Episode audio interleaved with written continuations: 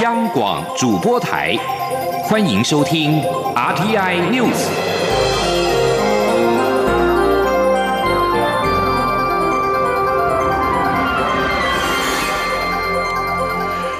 各位好，欢迎收听这节央广主播台提供给您的 RTI News，我是陈子华。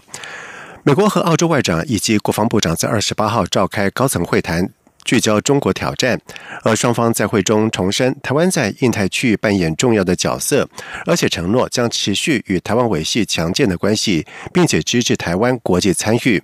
外交部在今天对此回应表示，已经注意到该声明提到台湾，并且感谢美澳政府公开表达对台湾的支持。外交部并且认为，这份联合声明凸显了。我国政府积极推动新南向政策成果获得了肯定，以及各国视台湾为印太区域不可或缺的合作伙伴。记者汪兆坤的报道。美国国务院于美东时间二十八号发布第三十届美澳部长级资商会议联合声明，两国外长及国防部长重申台湾在印太区域扮演的重要角色，表达与台湾维系强健非官方关系的意愿，以及支持台湾参与国际组织的一贯立场。联合声明令强调，近期事件更强化支持台湾的决心，重申两岸分歧应透过和平方式，并尊重两岸人民的意愿，不应诉诸威胁、恫吓或武力解决。在国际援助方面，美澳两国也承诺与台湾强化协调，特别是协助太平洋岛国的发展。外交部表示，台湾将继续善尽国际社会成员的责任。坚定捍卫民主制度及以规则为基础的国际秩序。外交部发言人欧江安说：“上述的联合声明凸显我国政府积极推动新南向政策的成果获得肯定，以及各国视台湾为印太地区不可或缺的合作伙伴。”外交部重申，台湾位处东亚与西太平洋重要枢纽，我国将在既有良好基础上，持续与美澳及理念相近国家携手合作。共同促进印太地区的和平、稳定与繁荣。中央广播电台记者王兆坤台北采访报道。教育部目前开放十九个地区的各年级的境外生以及其他国家的应届毕业生可申请来台。教育部长彭文忠在今天表示，暑假期间确实是让境外生回台就学的好时机，但是因为国际疫情仍然是相当的严峻，教育部将不会以开学为临界点。如果有境外生后来仍无法回来，将会持续进行安心就学方案。记者陈国维的报道。台湾逐步开放各地境外生返校，教育部目前共允许十九个国家及地区的应届毕业生、旧生及新生都能申请入台，其他地区则暂时仅开放应届毕业生入境。教育部长潘文忠二十九号在教育部部汇报中表示，教育部现在共核准一千五百多名境外生入境，最近人数快速增加，当中有七百多人已经来台，但近日国际疫情还是非常严峻，国内这个月也增加二十多起境外。移入的确诊病例，因此教育部虽然会逐步开放境外生回来，但不会以开学为界限。对于整个境外学生，从开始开放啊，逐步的来增加。那这部分事实上不会以开学啊来作为好像是一个临界点哈，因为过去教育部这个阶段也跟各大学啊就有启动安心就学方案，非常多的应届毕业同学啊其实是透过安心就学方案已经完成了呃学业哈。那如果在后续啊对于需要的这些境外同学没有办法及时回来，那也会继续办理安心就学的方案。潘文忠说，目前有十二所大专校院，共备有近两千间简易场所，数量还在增加中。教育部对于每位入境学生都透过标准作业程序，从机场直接送到检疫场所，整个过程也可以让国人放心。中央广播电台记者陈国伟台北采访报道。中央流行疫情指挥中心在今天表示，台湾在今天没有俗称武汉肺炎 （COVID-19） 的新增病例，而确诊数仍是维持四百六十七例。另外，针对泰国在日前公布一名从台湾返回泰国的义工检验呈现阳性的个案，感染源疑似来自于台湾，但是经指挥中心裁剪之后，框列的一百八十九名接触者检验的结果都是阴性。而至于其他可能的感染源，目前仍在持续的追查当中。记者吴丽君的报道。庄流行疫情指挥中心指挥官陈时中二十九号表示，泰国官方二十七号公布一名从台湾返回泰国的移工确诊个案，经洽询泰方之后，确认该名移工 PCR 检验结果为弱阳性，因此已请泰方进行二度裁剪确认，理由是针对该名移工在台湾的公司及宿舍相关接触者共一百。百八十九人，目前检验的结果全部是阴性。陈时中说：“那初步了解，它也是非常弱的一个阳性。那之所以希望说第二次的裁剪，是因为我们对这一百八十九个人全部的检验都完毕，PCR 都阴性，那也做了抗体的检验，也全部都是阴性。那换句话说，在这两间公司里面，基本上它在场内传播的可能性已经降到非常低。那初步他们是愿意再重验一次，那如果能够重验一次，我们将能够厘清这样的一些情况，对我们对疫情的了解是有帮助的。另外，指挥中心发言人庄仁祥也说明，二十九号和该名移工直接取得联系的结果。庄仁祥说：“因为我们今天有跟这个个案直接联系嘛，他跟他女友平日的活动范围都是以工厂附近为主了，而且他外出都会佩戴口罩。”那另外，他是在二十一号当天回泰国，那当天下午他开始出现腹泻的症状，然后为什么他会被裁剪？是因为在二十五号的时候开始发烧，所以泰方才会安排裁剪。所以我们会针对七月十八、十九、二十他的一些行踪来去做疫调。至于个案返回泰国前，曾到附近服饰店采购吃饭，并参加了一场十多人的欢送会。因此，指挥中心除了针对相关接触者和参加欢送会的非同场太极工进行隔离裁剪外，还将比对同宿舍的十八名太极工今年的。就医记录，并针对桃园地区六月以来曾因呼吸道或腹泻就医的四十三名太极工进行裁剪。中央广播电台记者吴丽君在台北采访报道。而同时，中央流行疫情指挥中心指挥官陈时中也在今天表示，COVID-19 国际疫情依然是相当的严峻，因此短期内边境管制不会放松。针对外界质疑，指挥中心在国际疫情仍是处于高峰的时候，贸然开放国际医疗病患可经申请来台就医，恐怕将导致台湾的医疗量能不足。对此，陈时中也表示说，申请的程序相当严谨，绝对不会有类似的问题发生。前总统李登辉在今年二月因为喝牛奶呛到住进到台北荣总，至今在没有出院。近来不断传出健康状况不佳的消息，而蔡英文总统以及副总统赖清德和行政长苏贞昌也在今天都前往了北荣探视李登辉。而兼任民进党主席的蔡英文总统也在下午主持中常会的时候，也为李登辉的健康祈福，并且表示将持续关心李登辉的健康。记者刘玉秋的报道。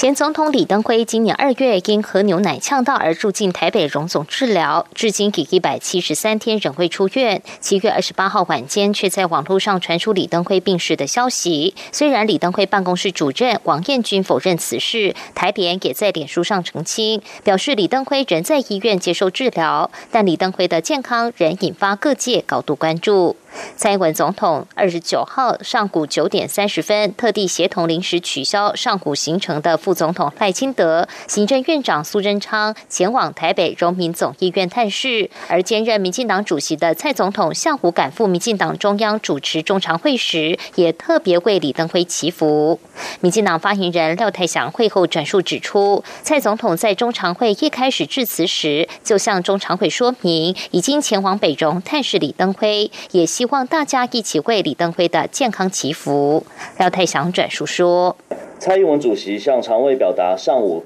前往北荣探视李前总统。蔡英文主席表示为李前总统的健康祈福，并持续关心李前总统的健康。此外，民进党中常会中也通过由中常委黄成国、许淑华、陈廷飞等人担任人事评议委员会委员。依规定，秘书长林喜告及财委会主委为人事评议委员会当然委员，由秘书长担任召集人。同时，会中也通过由中常委王定宇何志伟梁文杰、陈茂松。吴炳瑞等人担任入党复审小组成员，并由王定宇担任召集人。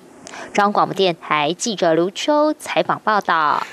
针对文化部拟委托公示执行国际影音平台一案，文化部在今天发出声明表示，为了避免争议扩散，文化部终止有关国际影音平台的委托案。同时，文化部也重申，后续推动本案政策方向不变，文化部会持续征询各界的意见，寻求最佳的执行方式。而对此，行政院长苏贞昌在下午受访的时候表示说，尊重公视的节目制作、频道运用。他并且提到，许多国家都有。国家发声的频道，包括了英国有 BBC、日本有 NHK 等等，而台湾的好要让世界看到。像这一次台湾的防疫被许多国家肯定跟羡慕，如果有频道来让台湾被世界看到，相信也是国人同胞所愿意乐见的事。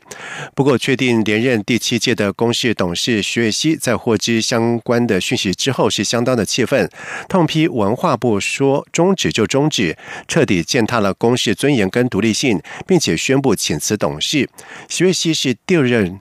公示董事也确定连任第七任的公示董事，如今请辞将为公示第七届董事补提名增添了变数，是否还有其他董事跟进，外界是相当的关注。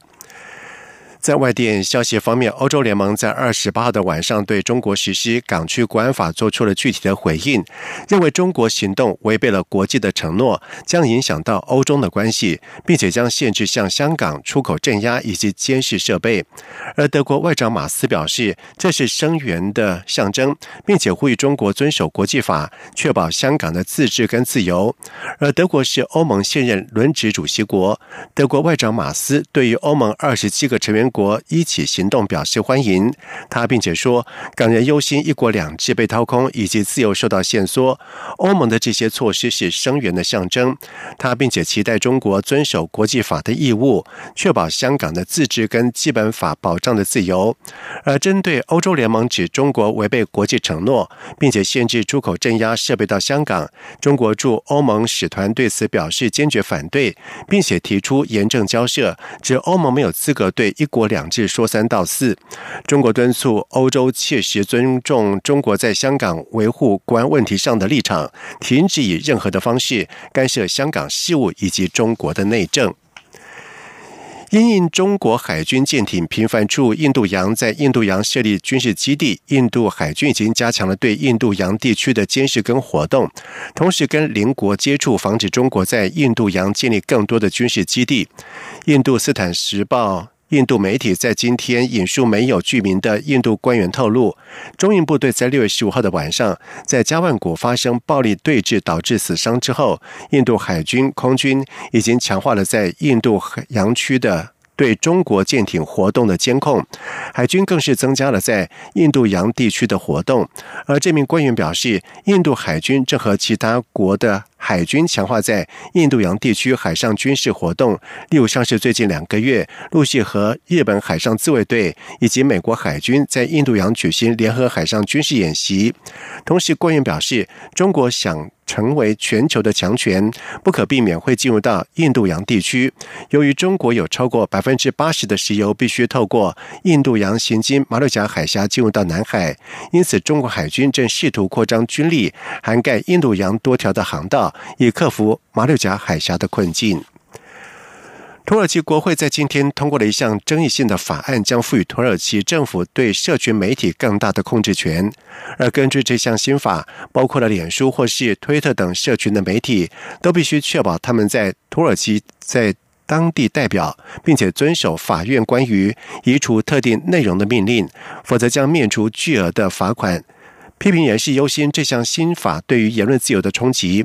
而这项法案锁定每天超过一百万次独立造访的社群媒体，并且要求拥有土耳其用户数据的伺服器必须储存在土国。而这项法案由执政党正义发展党以及有党民主行动党提交，并且从二十八号开始持续到今天辩论之后通过。人权团体跟反对派人士对他们所认为土国言论自由遭到侵蚀的情况感到相当的担心。已经有数千人因为在社群媒体上侮辱土耳其总统埃尔段而遭受到刑事程序的审理。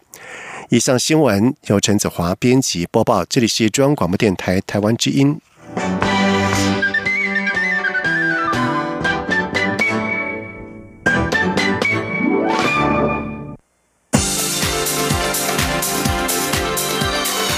这里是中央广播电台台湾之音。欢迎继续收听新闻。现在时间是晚上的七点十五分，欢迎继续收听新闻。针对在党直营振兴三倍券的行政成本暴增，而对此，行政长苏贞昌在今天回应表示，各界都有很多关心跟指教。目前业界、地方政府都纷纷加码，三倍券大受欢迎，已经证明是真的好领、好用、好刺激，而且在年底之前都可以使用。希望大家不断的循环使用，让台湾的经济更好。记者谢佳欣的报道。政府力推振兴三倍券来刺激经济，不过因行政成本高，遭在野党批评，超出行政院长苏贞昌先前所提数字，也比马政府时代的消费券成本高。根据经济部说明，主要是为了方便民众领取，有多种管道让民众选择，加上十年来人力及原物料上涨等因素，并考量透过宣传，让各行各业加码三倍券行销方案，才多编列经费。其中，直本领用及数位绑定系统开发占总行政支出约百分之四。苏奎二十九号下午出席活动时，也被问到此事。他强调，各界对三倍券有很多的关心跟指教，现在也看到国人大家都在领，且业界、地方政府都纷纷加码，三倍券大受欢迎，这已证明是好领、好用、好刺激。苏奎呼吁大家尽量用三倍券消费，不用马上拿到银行兑换，希望可以不断循环使用，来让台湾经济更好。他说。大家尽量使用三倍券，而且到年底都可以不断的循环使用，不必一拿到三倍券马上要去银行兑换，倒也不必。到年底前你不断的循环使用，然后兑换到明年三月都可以兑换。至于政府将推国中小学全面安装冷气。有立委担忧，可能装得起，吹不起。苏贞昌则说，已与地方政府讲好，依照地方财力来分级负担，地方负担约在一成多左右，绝大部分都是由中央来负担。他也呼吁国人要节约用电，开辟能源。目前已请经济部、教育部、地方政府及台电共同努力，在校园架设太阳光电，也请农委会在校园多种树，改善设备，达到节能减热。让孩子有舒适的学习环境。中央广播电台记者谢嘉欣采访报道。国民党内对于修宪的议题是意见分歧。党主席江启臣在今天表示，国民党会紧速的提出总统国情自文常态化以及阁魁同意权两项有高度民意共识的修宪案，同时也会思考废除没有制衡能力的组织跟人士，并且演绎废除之后的配套制度，同时加速对内对外的沟通，确保监察考试权回归独立运作。记者刘品希的报道。国民党团总召林维洲喊出要废考监，但党中央态度较为保留。对于党内意见分歧，党主席江启臣二十九号在中常会中发表公开谈话，他表示。目前我国的宪政制度对于总统的尊崇是建立在总统的自我约制，而非权力制衡，造成总统有权无责、一人独大的宪政危机。监察院的人事权已经再次凸显缺乏自治的总统，破坏了权力平衡。除了立法院党团已经加速演绎提出视线诉求审查无效外，他认为仍需回到制度设计上进行修宪总体检，打造一部权责相符、监督制衡、防止滥权的中华民国宪法。张启成指出，根据 TVBS 在五月二十六号所做的民调，恢复立法院行使阁魁同意权的支持度高达百分之五十五，总统到立法院常态进行国情报告的支持度也高达百分之五十四。因此，国民党不但要尽速提出总统国情咨文常态化、阁魁同意权两项有高度民意共识的修宪案。护民主、打烂权，更是国民党讨论修宪案的基础与共识。他说：“我们除了思考废除没有制衡能力的组织跟人士，也要严拟废除后重建的配套制度。我们会加速对内对外的沟通与对话，并且确保考试权、监察权回归独立运作，而不是成为。”总统权力的延伸，完全绿化的工厂。此外，张启成指出，国际疫情仍在高峰，长江的洪灾以及德州飓风灾情也尚未缓解。对内，国民党要提醒防疫相关单位，零星个案已经凸显第二波疫情的潜在威胁。疫苗研发的速度更可能决定秋冬防疫的成效，防疫单位应该调整政策，加速研发步伐。对外则要呼吁美国与中国大陆双方谨慎节制，以民生救灾防疫为优先。面对美陆变局及复杂的国际情势，他提醒蔡英文总统谨慎面对，应该回到中华民国以及两千三百万人的利益为优先，保持自主性，避免沦为单一方的筹码，甚至弃子。央广记者刘品熙在台北的采访报道。台湾的凤梨世家外销量是逐年的增长，不过呢，九成以上是集中在中国大陆，市场过度集中也存在着相当大的风险。农委会台东农业改良场历经了五年的研发，首创凤梨世家的全国冷冻的新技术，突破了各区不耐储运以及检疫问题所造成的外销障碍，进一步开拓了日本以及韩国两个目标市场。记者郑祥云、陈林信宏的报道。台湾凤梨世家产地主要集中于台东县，占全台产量百分之九十八以上。去年外销量为一万四千三百五十五公吨，外销金额突破新台币十二亿。今年外销量截至五月为止，也已经达到一万零三百三十六公吨。预估今年即使 COVID-19 肺炎疫情影响。外销量仍未和去年差不多。凤梨世家外销有九成以上集中于中国大陆，主要是因为鲜果不耐长远运输，因此以距离台湾较近的中国为市场，但过度集中也存在风险。为了让凤梨世家能够长远储运以及解决检疫的问题，农委会台东农业改良场历经五年研发，推出果实催熟和全果冷冻双技术。百分之九十五以上的果实可于三天一至软熟，接着进行抑菌处理及负四十度 C 急速冷冻，并搭配真空包装，让果实可以存放至少两个月。台东农业改良场厂长陈信言说。一般冷冻呃的方式啊，啊，它会造成它的表皮的褐化，还有果心的褐化。哦，那在吃起来的口感呢，哈，因为它的冰晶形成的问题啊，哈，呃，吃起来那那个整个口感都没有那么好。那我们采取呃。这样的一个呃急速冷冻呢，哈，我们让它的细胞的那那个结构呢，哈，不会破坏掉，哈，解冻之后我们吃起来那口感。跟新鲜的，其这几乎没有两样。至于凤梨世家经过冷冻之后该如何食用，农改场也表示，可置于室温下解冻三十分钟，或是以家用微波炉微波解冻四十秒就可以切开食用。由于新技术具有抑菌处理的效果，符合日本和韩国两目标市场的国家卫生安全标准，再加上国际还未有冷冻凤梨世家产品，农改场认为台湾拓展中国之外的市场具有。很大的优势，预估外销可以再成长百分之十。中央广播电台记者郑祥云、陈林信宏采访报道。在外电消息方面，也门分离主义分子在今天放弃南部自治宣言，并且承诺将和政府合作落实由沙地阿拉伯居中斡旋却一直没有实行的和平协议。根据法新社的报道指出，南方过渡委员会发言人。海塞姆在推特上面表示，为了落实权力共享的利雅得协议，委员会宣布放弃自治。而沙国官方沙地新闻社报道指出，沙国已经提出施行利雅得协议的提案，但是并没有宣布终结沙国为首的联盟底下名义上盟友之间对立状态的协议。另外，根据报道指出，依据沙国的这份提案，南方过渡委员会将取消自治，落实利雅得协议，并且为也门第二大城亚丁指派一位首长。同时，根据报道指出，也门总理将在三十天之内就北也门以及南也门网罗人马组成政府。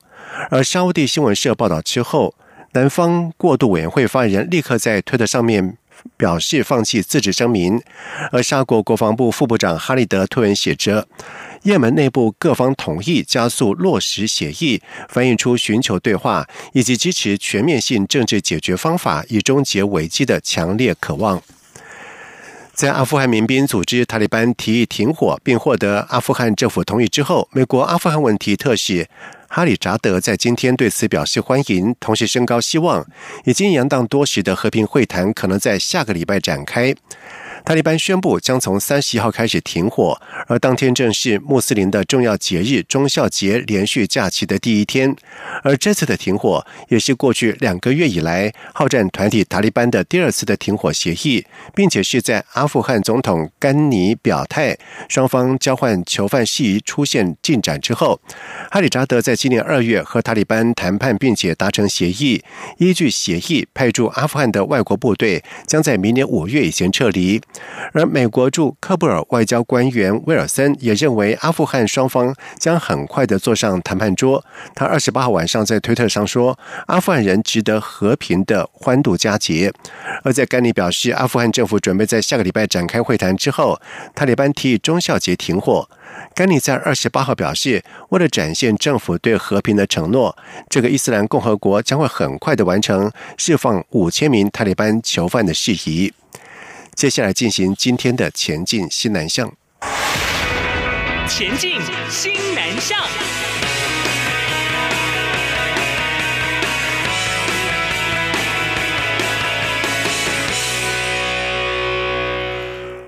国立台湾文学馆推动台湾文学外译计划，在今年届满了十年。馆长苏硕斌认为。为了推广文学新南向，台湾文学馆最快在明年启动台湾农业文学越南语的翻译计划，将相关的农业著作精选出八篇的短篇小说，完整介绍台湾的农业发展以及农业文学，也期盼吸引越南的大学老师作为教材，进而提升越南学子对于台湾文学的兴趣。记者陈国维的报道。提倡文学西南向，台湾文学馆馆长苏硕斌表示，越南是目前台湾文学外溢最主要的西南向国家。东南亚的话呢，目前呢，越南对我们的善意是最高的。那原因当然也是是除了常常长期的以中国为想象的这样的一个边缘的关系以外呢，那还有他们有非常多的人在台湾留学跟工作。那所以这样的一个因缘使得我们在新南向的时候，越南文的翻译是我们一个主要的项目。苏硕斌提到，翻译一本著作所耗费的心力非常大，所以需要进行前期评估。台湾文学馆这几年在文学外译上也尝试透过小说选集，将非学术型的著作。推广到外国的大学校园，而与越南译者交流时，也发现农业是两国共同的主题，所以正严拟启动台湾农业文学越南语翻译计划。我们会把台湾有关于农业，包括农村农民或农业相关的著作精选出八篇短篇小说，然后编成一本，然后有一个完整的台湾跟台湾农业发展的介绍，以及农业文学的意义。那这样子呢，主要就是希望越南的大学导师可以采用作为教材。那我们也透。过大学生再去阅读台湾文学，来吸引他们对整个台湾文学的兴趣。苏硕斌说：“如果将来第一年的合作对象可以将翻译的品质和发行流通管道完整建立起来，就有机会不断持续发展。像台文馆和美国的合作已进入第二年，与日本的合作也接近第一年的完成阶段，未来都有继续扩充的机会。”中央广播电台记者陈国伟台北采访报道。兆丰银行在日前宣布跟泰国的盘古银行签订业务合作备忘录，期望借由两家银行的网络资源，结合各自的优势交流互惠，为台商提供完整的金融服务，进一步带动新南向业务的成长。兆丰银行表示，泰国盘古银行是泰国第一大银行。二零二零年七月，《The Banker》杂志全球一千大银行当中，第一类资本排名第一百二十名。泰国境内据点超过千家，海外分行遍布了十四个国家国际化程度高，信誉良好。这次和泰国盘古银行结盟，除了进一步响应政府新南向政策之外，更为兆丰银行新南向布局再创新的里程碑。而兆丰银行目前在东协、南亚以及澳洲等西南向国家布局完整，除了在泰国设有子行之外，在越南、泰国、柬埔寨等九国共有十九个据点，全球海外据点达到了三十六处。此外，近期刚获得缅甸央行初步核准，兆丰银行仰光代表处升格为分行，并且获金管会同意，前往印尼雅加达设立代表处，以及柬埔寨金边分行增设桑园支行。以上新闻由陈子华编辑播报，这里是中央广播电台台湾之音。